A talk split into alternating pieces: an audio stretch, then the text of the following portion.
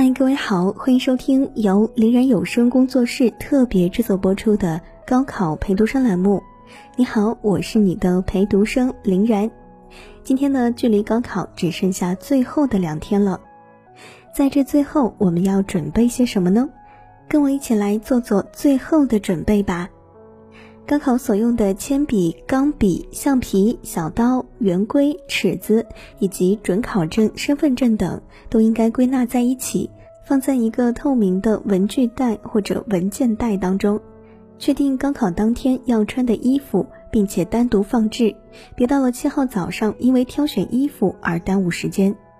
准备好乘车和生活所需要的零钱，并放入准备好的衣服口袋或者书包里。不要自己夹带草稿纸，不要把手机、手表等带入考场。去考点熟悉一下考场的环境，确定去考场的方式。一旦发生意外，要及时的求助监考老师或者警察。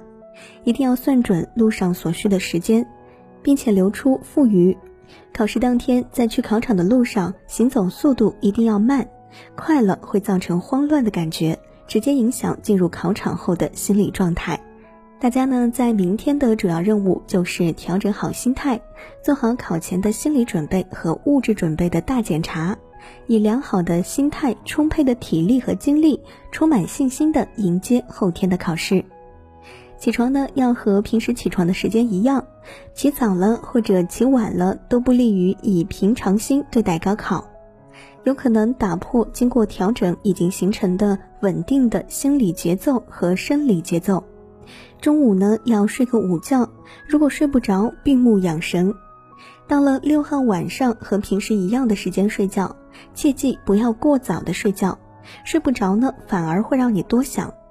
如果这个时候按时睡觉也睡不着，顺其自然，只要有良好的心态，即使少睡几个小时，也不会对考试有多大的影响。早中晚三餐时间要和平时时间一样。吃的东西呢，也尽量和平时一样，没有必要在这一天加强营养，只要食欲好就行了。但是呢，一定要注意饮食卫生，不吃不干净的东西，不吃或者少吃冷饮，丢开所有的复习资料，停止复习，轻松愉快的休息一天，调整一下因为长期复习而一直紧张的神经。另外，一定要在明天的时候再检查一下做的物质准备。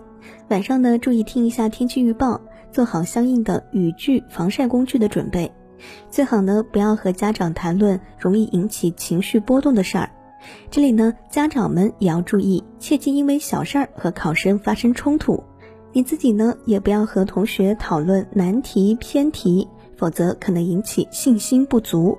有些同学可能不放心，那你在每天上午的时候还可以再看一会儿书，但是呢，时间不要太长。